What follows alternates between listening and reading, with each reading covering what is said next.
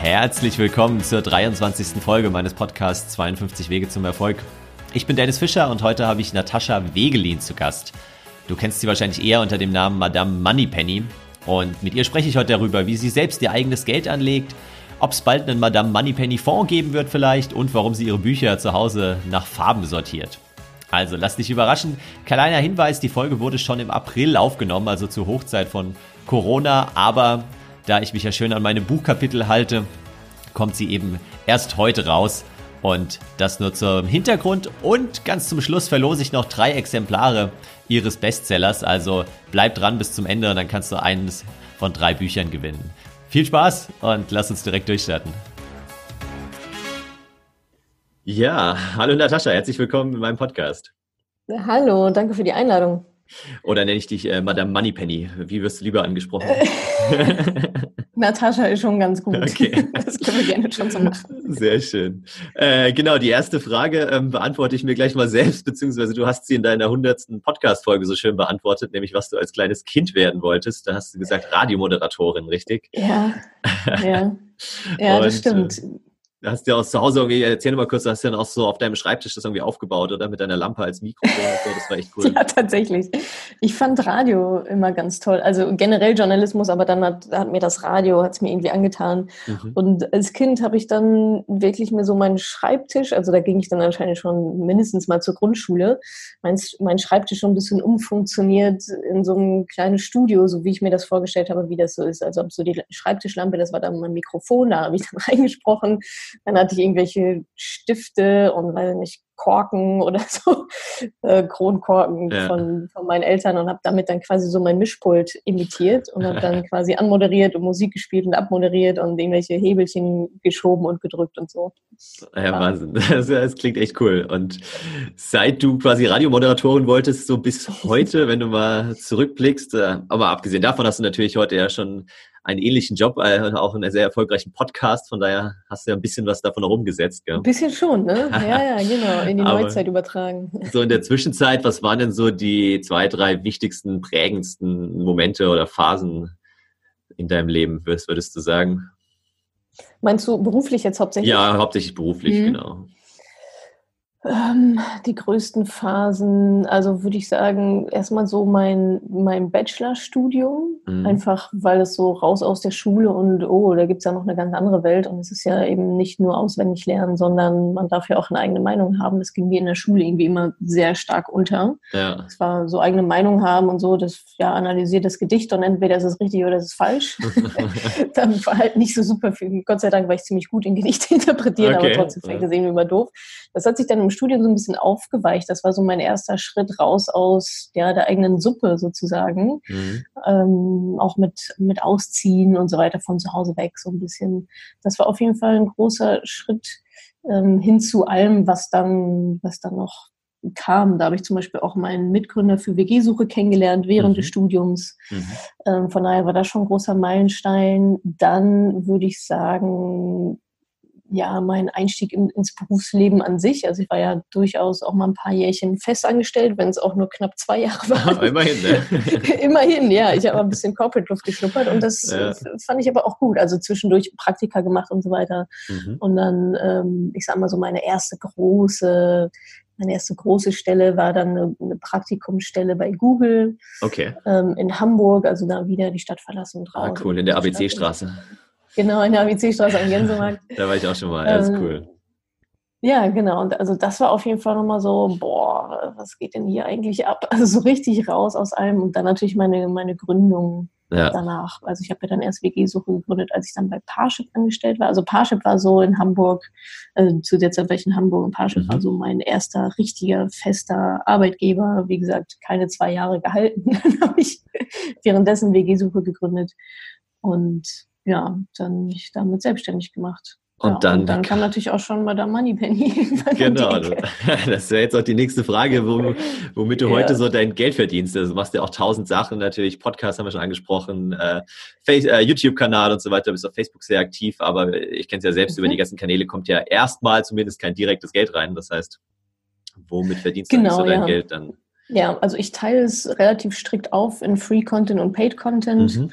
Also der Free Content ist bei mir dementsprechend free und auch nicht mit Werbung voll gekleistert. Also wer weiß, was in dieser Phase, in der wir gerade stecken, was da noch alles, was ich da noch alles tun müsste oder mich vielleicht auch mal auf andere Wege begeben müsste. Ja. Aber ich versuche das eigentlich so gut wie so gut wie werbefrei zu halten.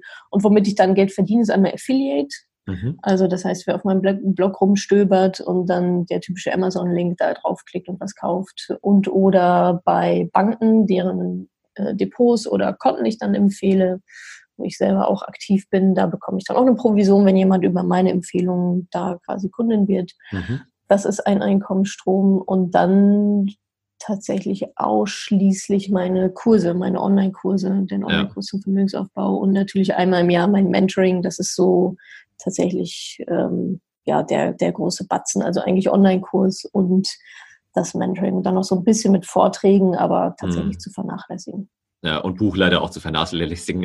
ich habe jetzt auch Ach, meine ja. erste Abrechnung von meinem Buch ja. bekommen und dachte mir, oh ja. Da darfst du nicht drauf gucken, ey. Da darfst du echt nicht drauf nee, gucken. Genau. Das ist, aber ja, das weiß man im Zweifel ja auch vorher. Also mein ja, Buch total. war auch nur über die, also es war halt, halt Markenstärkung und Bekanntheit, Geld. Ja, klar. Aber es ist extrem erfolgreich. Es liegt noch in allen Läden, in denen Absolut. ich irgendwo bin, äh, in großer Auflage. Also ist cool. Ja, ja, ja definitiv. Meine Freundin liest es auch gerade tatsächlich. Sie hat ein bisschen länger gebraucht. Ich habe sie schon dreimal wieder ah, auf den Nachttisch cool. gelegt, aber jetzt liest sie es und äh, ja, nee, ist echt äh, ja, super Storytelling, also gefällt mir gut. Damit sind wir auch schon mitten im, im Finanzthema, deswegen habe ich dich ja auch eingeladen, ja. vor allem zu dem Podcast, dass wir ein bisschen über passive Geldanlage sprechen, worum es ja auch in dem mhm. Äh, Buchkapitel geht. Was war denn so deine erste, sagen wir, fangen wir mit der aktiven Geldanlage vielleicht an oder was war deine erste Aktie, dein erster ETF? Äh, kannst du dich noch erinnern, wann du was zum ersten Mal gekauft hast in deinem Leben? Ja, also ich habe mit ETFs angefangen. Okay.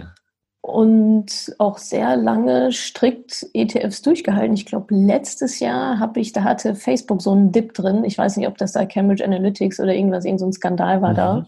Da habe ich bei Facebook zugeschlagen. Das war meine erste Einzelaktie. Ach krass. Und so viele habe ich tatsächlich. Also ich habe, ich bin Facebook jetzt in der Krise habe ich auch noch mal ein paar andere Sachen zugeschlagen, sowas wie Amazon, als die runtergerutscht sind. Ja. Aber das ist tatsächlich nur so also das ist halt Spielwiese. Ne? Ansonsten ETFs relativ simpel, breit gestreut, habe ich verschiedene ETFs. Einmal auf Aktien weltweit, einmal Schwellenländer, Immobilien, Rohstoffe. Mhm. Und ähm, auf den Nasdaq habe ich auch noch ein ETF. Das ist so ein bisschen so meine Technik, meine Technik-Affinität. Ähm, heißt das so Affinität? Ja, äh, ja schon, genau. Glaube ich schon. meine ja. Technik-Affinität, ähm, die da ein bisschen zum Tragen kommt. Aber relativ, ja, ein bisschen P2P-Kredite mache ich auch noch. Ah, okay. Ja, aber genau, so aber Optionsscheine oder so, so richtig zocken. Um Gottes äh, Willen. Gar nee. nicht. Da hat mich letztes Mal ähm, ein Freund hat versucht, mich da ranzuführen. Als ich mhm. dann schon so sein Dashboard gesehen habe, dachte ich so, oh Gott, den ganzen Tag davor.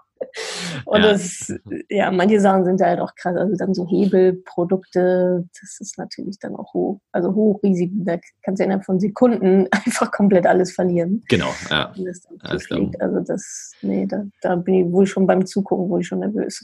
Ja, da muss man da echt viel Zeit reinstecken und äh, Total. da ständig ja, auf dem genau. aktuellen Stand sein. Also von daher lieber passiv. Ja. ja.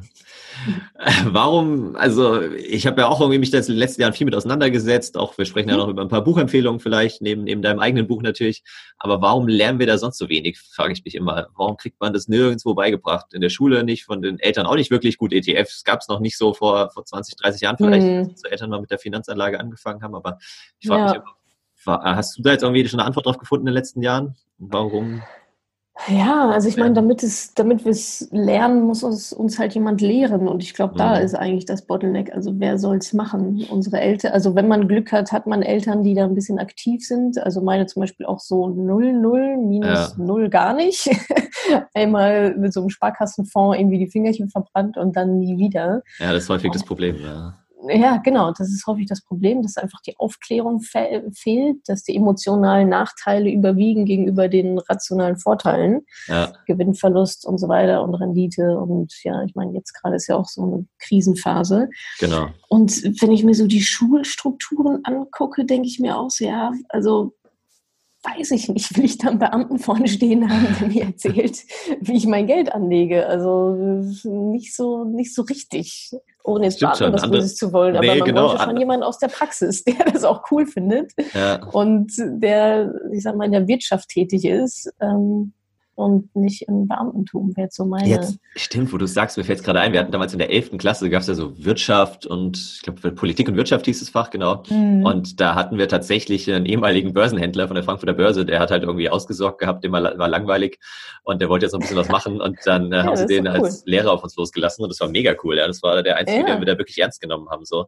Genau, ähm, ja. Es gibt also, auch manchmal so Börsenspiele. Ne? Ich glaube, wir hatten in der stimmt, Schule genau. auch so ein genau. Börsenspiel, war dann veranstaltet, keine Ahnung von wem, vielleicht sogar von der Sparkasse oder so. Ja.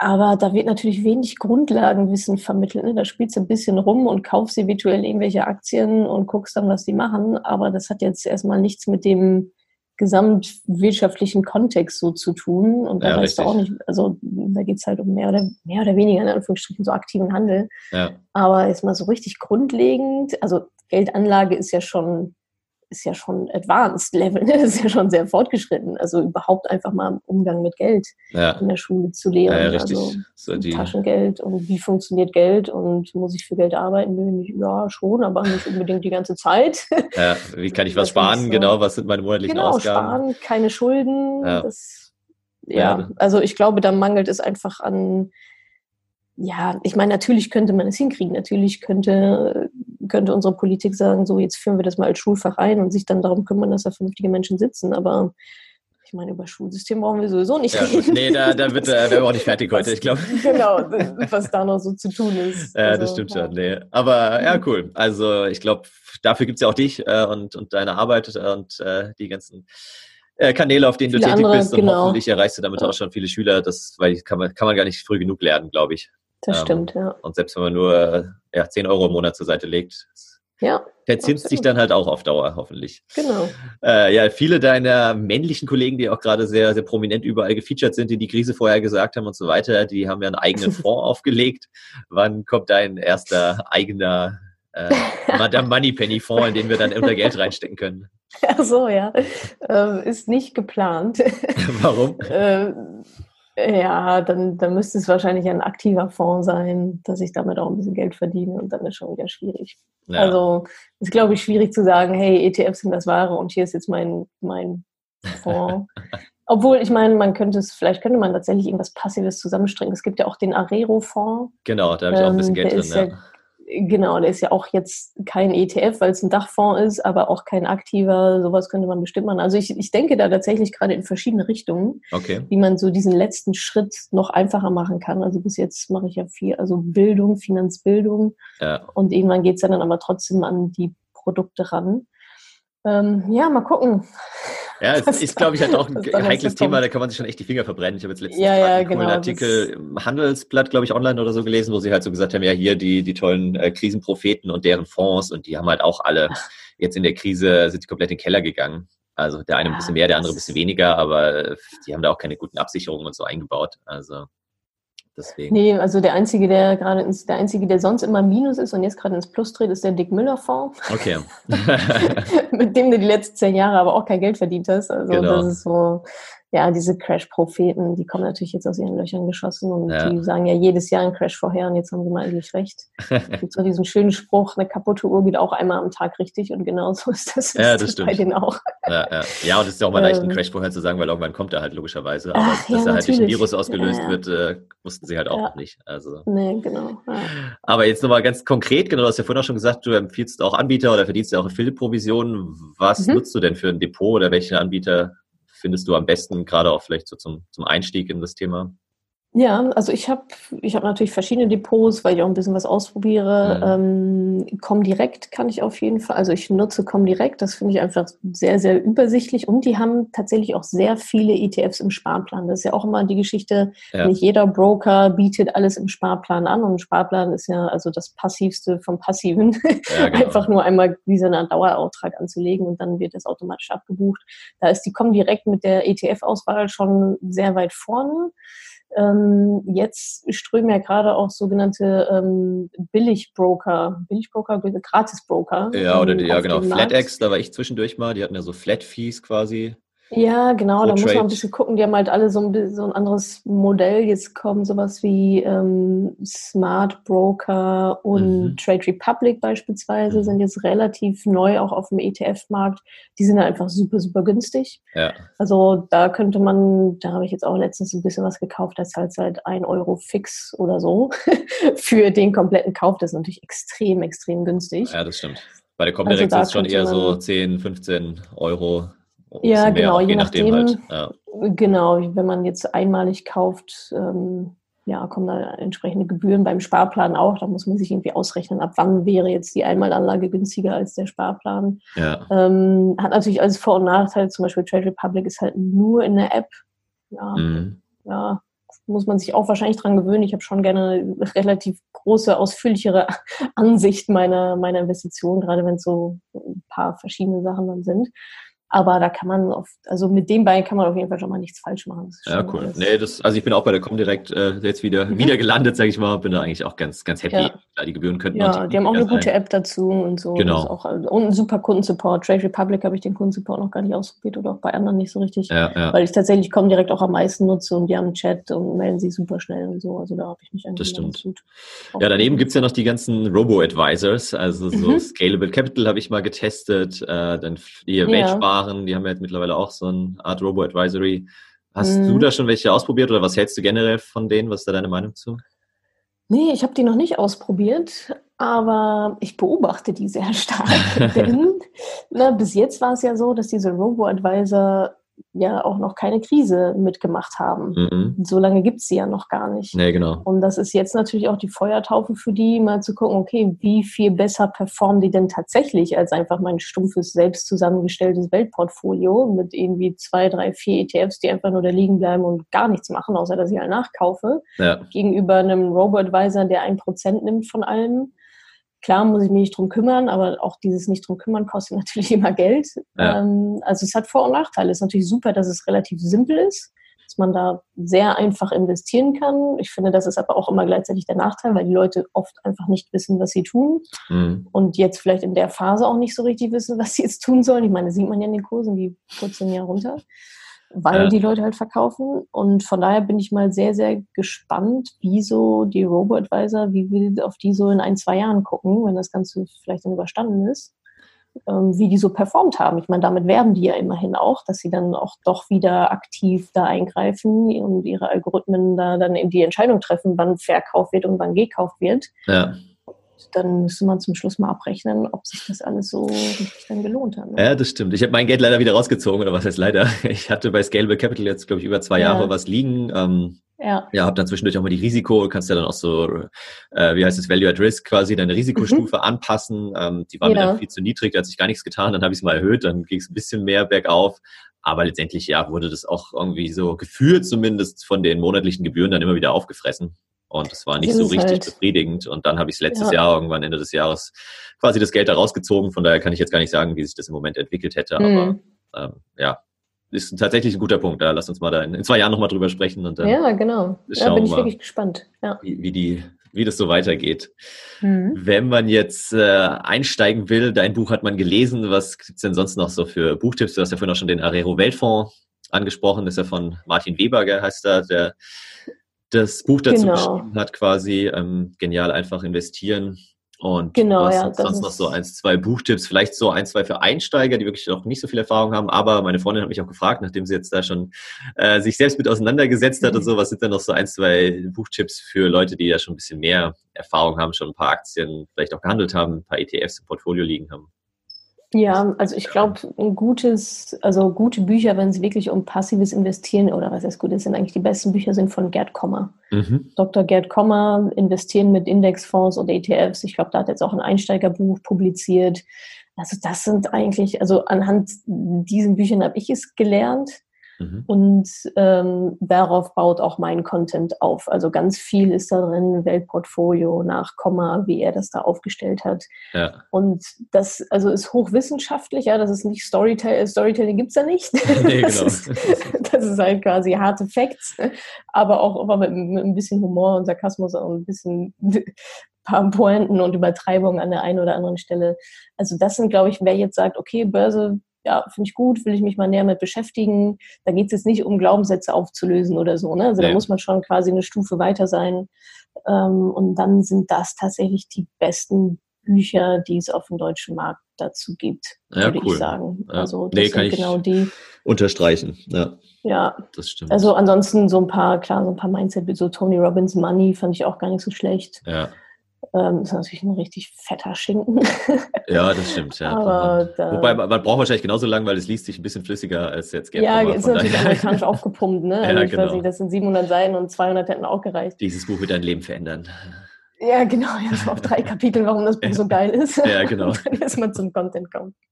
Ja, kurze Zwischenfrage. Genau, ja. Äh, die hat ja. überhaupt nichts mit dem Thema zu tun, aber ich habe bei deinen äh, YouTube-Videos gesehen, du sortierst deine Bücher im Hintergrund nach Farbe, gell?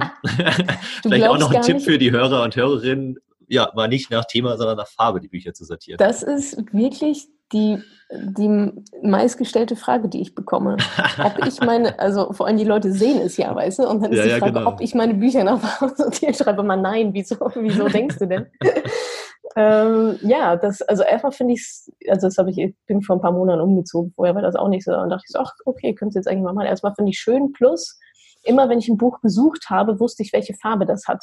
Früher. Und dann habe ich mir, ah, okay, ja, ja. der Komma, der ist doch rot-weiß. So. Und dann habe ich nach einem roten Buch Ausschau gehalten und jetzt dachte ich mir, okay, macht irgendwie doppelt Sinn. Sieht ja, gut stimmt. aus, ist beruhigend und ich finde die Bücher noch schneller, weil es nach Farbe so viel ist. Also kann ich jedem empfehlen. Ja, ich probiere das gleich mal aus heute Abend. weil ich habe ja auch so ein paar ein Ratgeber zu Hause rumstehen, genau, das dauert ein bisschen, aber ähm, sieht bestimmt ganz cool aus. du Fall, schreibst aber nicht selbst ein neues Buch gerade, oder? Nee, ich glaube, mit Büchern bin ich erstmal, ich hätte noch mal Lust auf ein Kinderbuch. Also ich habe okay. immer mal so ein paar Ideen dazu oder auch einfach, weil ich relativ viele Fragen auch zu meinem Business selber auch gestellt bekomme, ja. überlege ich immer mal wieder, aber es ist echt so ein Hassel, so ein Buch zu schreiben. Ich meine, du, du merkst es ja auch. Ja, ja, genau. Ja, ja gut, es was ja manche machen, echt. was ich bisher, wo ich mich auch nicht durchregen konnte, ist halt so einen Ghostwriter zu nehmen, gell, dass du halt den Content lieferst und jemand anders schreibt es für dich zusammen. Ähm, ja, ah, ich glaube, dazu auch, bin ich zu sehr, ja, hm. weiß ich, ja, weiß ich nicht. also habe ich keine Erfahrung mit. Erstmal nee, sträubt, sich, ja. sträubt sich ein bisschen was in mir dagegen, weil ich denke, okay, wenn mein Name draufsteht, aber ja, ja, klar, die Person müsste man dann halt gut briefen und gut führen. Genau, und am Ende gehst du ja trotzdem nochmal durch und korrigierst nochmal ja, quasi genau. und streichst raus, was dir nicht gefällt. also ich ja, habe auch schon drüber nachgedacht, so wäre natürlich eine gute Möglichkeit, um es äh, sich Zeit zu sparen und trotzdem hm. den, den ja, Content drin zu haben, ist wieder ein bisschen teurer, aber im Endeffekt ja, ist ja eh ein Nullsummenspiel so ein hm. Buch. Also, ja, ist eigentlich auch egal. Ja. Ja, cool. Jetzt waren wir so viel bei der Theorie und Bücher und äh, Broker und so weiter. Jetzt äh, würde ich gerne mit dir nochmal so drüber sprechen, wie kommt man denn jetzt machen? Also das ist auch so ein Thema, was mich immer antreibt. Mein 53. Kapitel im Buch heißt auch machen, machen, machen, weil den Leuten mangelt es ja alle nicht an Wissen. Ja, die können sich bei dir und bei vielen anderen Podcasts anhören, Blogartikel durchlesen, YouTube-Videos noch und nöcher anschauen, aber wie schaffen die Leute das dann auch wirklich mal anzufangen, mal den ersten ETF zu kaufen, mal einen Sparplan einzurichten, mal ein bisschen Geld zu sparen? Was sind da so deine Tipps und Tricks oder aus deiner Erfahrung? Was ist so der, ja, die Methode, wie du es schaffst, vielleicht die Leute wirklich ins Handeln zu bringen? Mhm. Also ich glaube, dass ganz viel Motivation zum Handeln einfach über Ziele kommt. Also sich zu überlegen, mhm. warum mache ich das eigentlich? Ich mache jetzt nicht einen ETF-Sparplan, weil Natascha gesagt hat, mache einen ETF-Sparplan, sondern ich überlege mir ja schon vorher, ah, okay, warum, also warum will ich das jetzt eigentlich machen? Was ist mein größeres Ziel dahinter? Ja. Und das kann sein, ein Leben mit passivem Einkommen. Das kann aber auch sein, ich möchte Vermögen aufbauen, um meine Eltern äh, im Alter gut verpflegen zu können oder um für meine Kinder, damit die ein dickes Polster haben. Mhm. Ich glaube, das ist ganz entscheidend, auch beim Thema, beim Thema Sparen. Also eigentlich ja sowieso überall. Also quasi, warum, warum mache ich das? Ja. Ich glaube, deswegen können viele Menschen oder fällt es denen einfach auch schwer, einfach Geld zu sparen, weil sie nie wissen, wofür. Und dann einfach nur Geld zu sparen, ja, und wenn ihr nie weiß, wofür, dann brauche ich es halt auch nicht machen. Dann fehlt jegliche Motivation.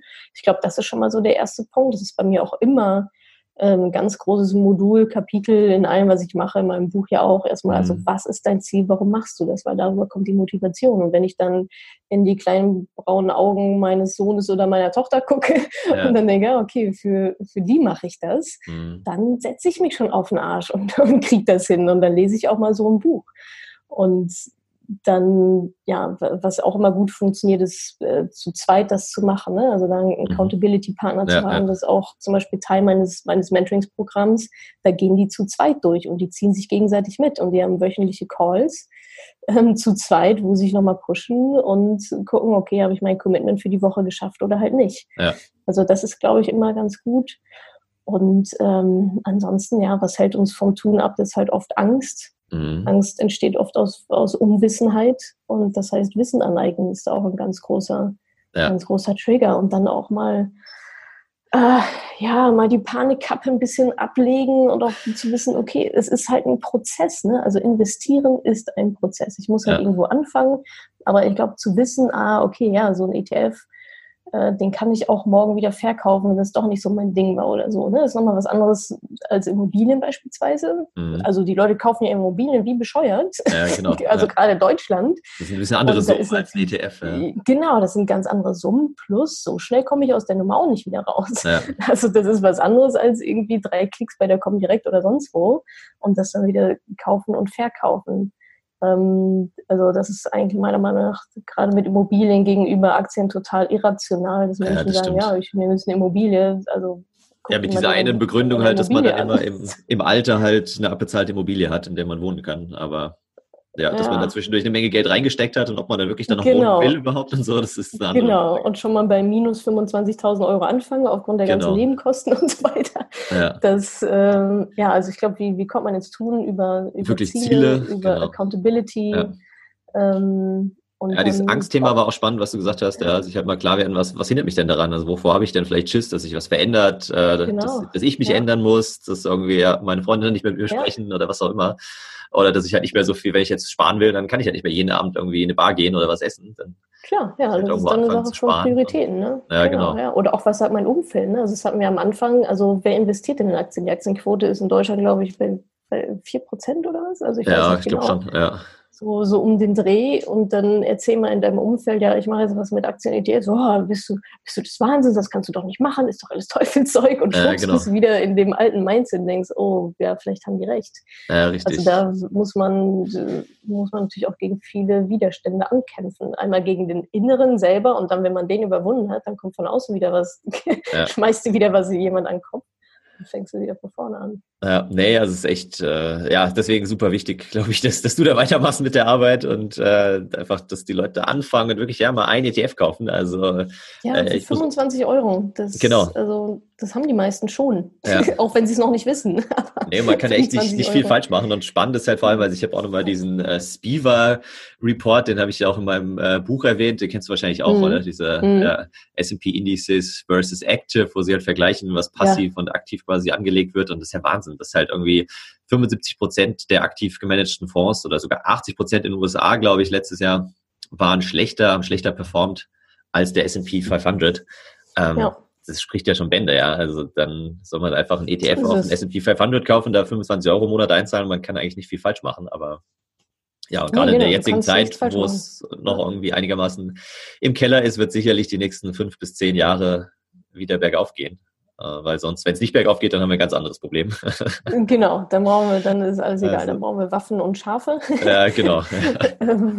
ja, ist, ist tatsächlich so, ja, ja. finde ich auch. Also man kann nicht viel falsch machen, wenn man mal 25 Euro pro Monat in einen breit gestreuten ETF steckt. Ja. War zum, zum Start. Ja, cool. Damit sind wir auch schon quasi am Abschluss. Äh, noch eins, zwei mhm. kurze Fragen. Hast du irgendeine ja. App oder eine Website, äh, kann auch zu einem ganz anderen Thema sein, die du jetzt so gerade entdeckt hast, vielleicht in den letzten Wochen, die du häufig nutzt, wo du sagst, oh, das wäre spannend, das sollten sich meine Hörerinnen und Hörer mal anschauen? Ähm, also was ich tagtäglich nutze, ist Trello einfach. Mhm.